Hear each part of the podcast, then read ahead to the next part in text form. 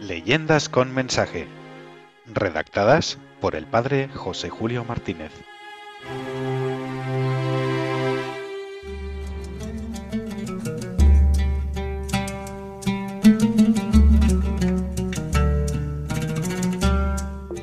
La cueva y el reino. Una leyenda de Aragón con un claro mensaje. Para reconquistar España, oración y valentía.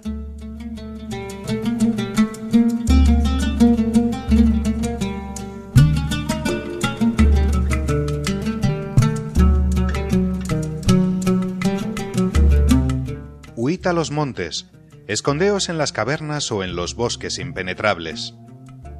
Tales eran los gritos que sonaban en las ciudades del Imperio Godo cuando el rey Rodrigo fue vencido, junto al Guadalete, y los hijos de la media luna avanzaban hacia arriba por las hermosas tierras de España, matando hombres y esclavizando mujeres y niños.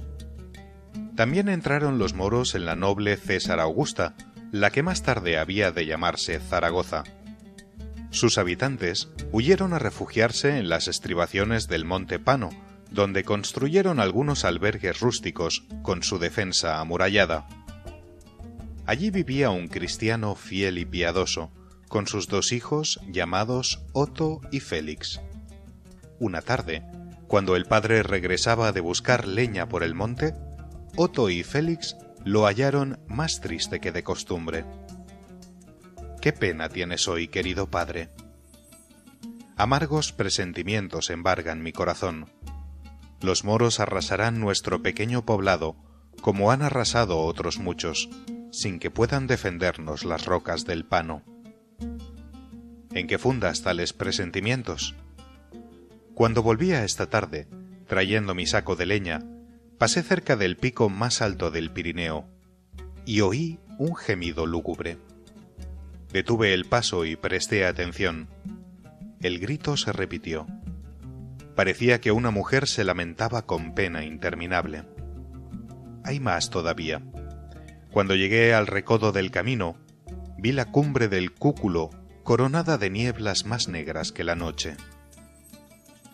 Otto se estremeció. Recordó la tradición que venía de los antepasados y comentó así. Se avecina una gran desgracia. Cuando la maladeta lanza su lúgubre canción a galope del viento y el monte Cúculo se corona de nieblas negras, es que nos amenaza algo grave. Que Dios tenga piedad de nosotros. Y se arrodillaron para rezar. Después entraron en el cobertizo donde se habían recogido ya los demás fugitivos. Una hoguera alumbraba los rostros de aquellas personas agotadas por el temor y por el hambre. Había ya entrado la noche y brillaba una luna hermosa en el cielo el caballero despertó a su hijo Otto, diciéndole que sus presentimientos no le dejaban dormir. Subamos a la torre para que mires por todo el valle, pues temo que no tardarán.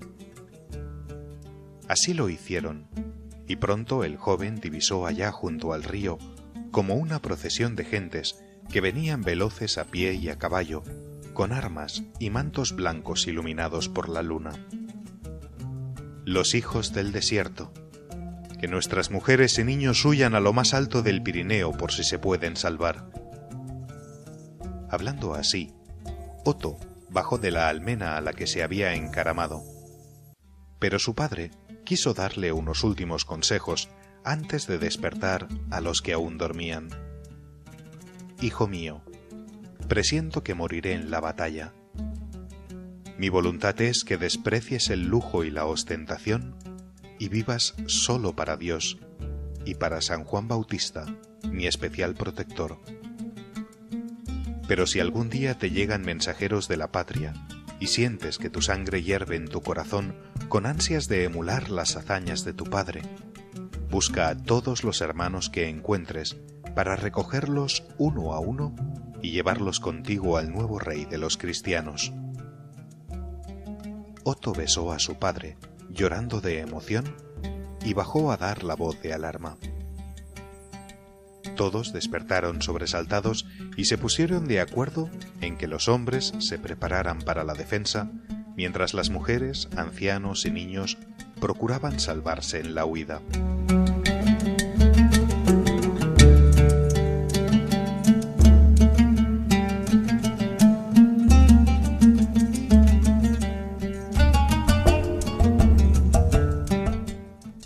En llegar los seguidores de la media luna, que pronto arrasaron las defensas de Pano y atravesaron con sus lanzas y flechas a los que habían intentado detenerlos. Y siguieron hacia el norte en aquella marcha vencedora que habían iniciado sobre las ensangrentadas orillas del Guadalete.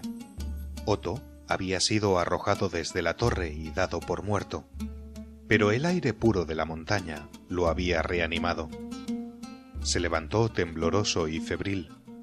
Halló el cadáver de su padre y rezó ante él. Buscó luego a su hermano Félix y lo encontró vivo todavía. Ambos hermanos cumplieron el deber de enterrar a su padre. Después, ayudándose mutuamente, se alejaron de aquel lugar desolado para dirigirse al monte. Labraron una pequeña choza y allí vivieron durante un año de la caza y de los frutos del suelo. Otto hizo a Dios la promesa de cumplir el último consejo de su padre, y para recordarla incluso en su mismo nombre, lo cambió por el de Voto. Cierto día, salía a cazar en su caballo. Vio un ciervo y se lanzó a perseguirlo. Se disponía a dispararle el venablo cuando el ciervo desapareció precipitándose en un abismo hacia el cual había corrido.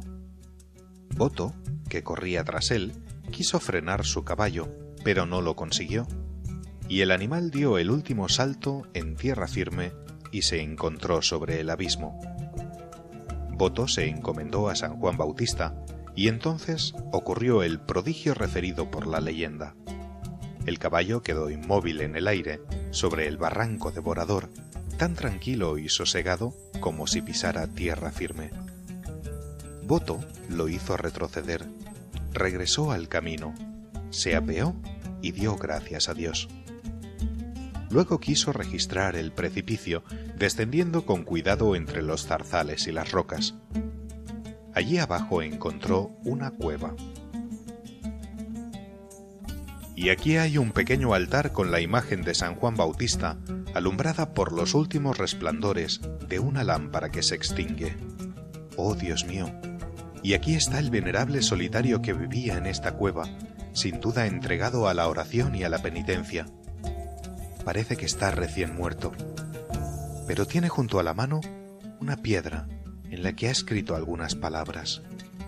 Soy Juan, del vecino pueblo de Atarés me retiré del mundo por amor a Dios y pido ser enterrado en esta cueva, donde paso los días rezando por la restauración de la patria. Leídas estas palabras, Boto se arrodilló ante la imagen de San Juan y prometió continuar allí la misión comenzada por el anacoreta que acababa de morir. Su hermano Félix no quiso abandonarle y ambos vistieron el humilde sayal de los ermitaños enterraron al que desde entonces las gentes llamaban San Juan de Atarés, y allí vivieron quince años, rezando para que de nuevo la cruz reinara sobre toda España.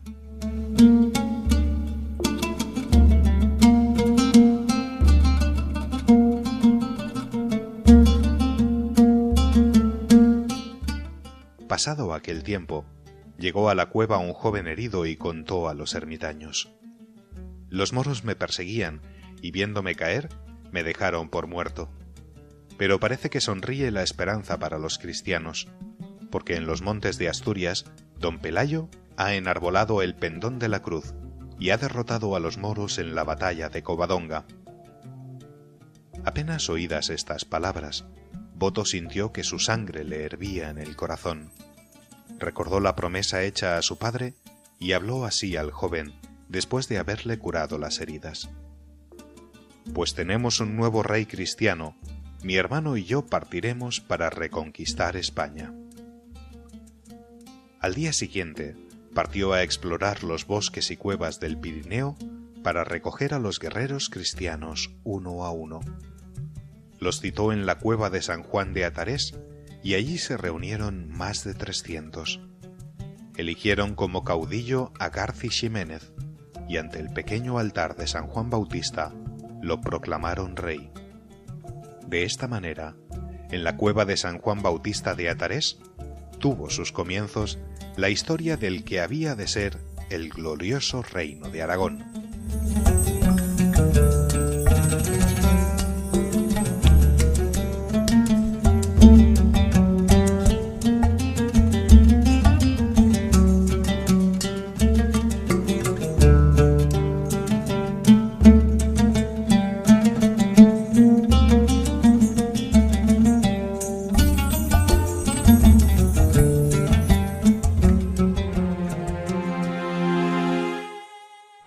Leyendas con mensaje.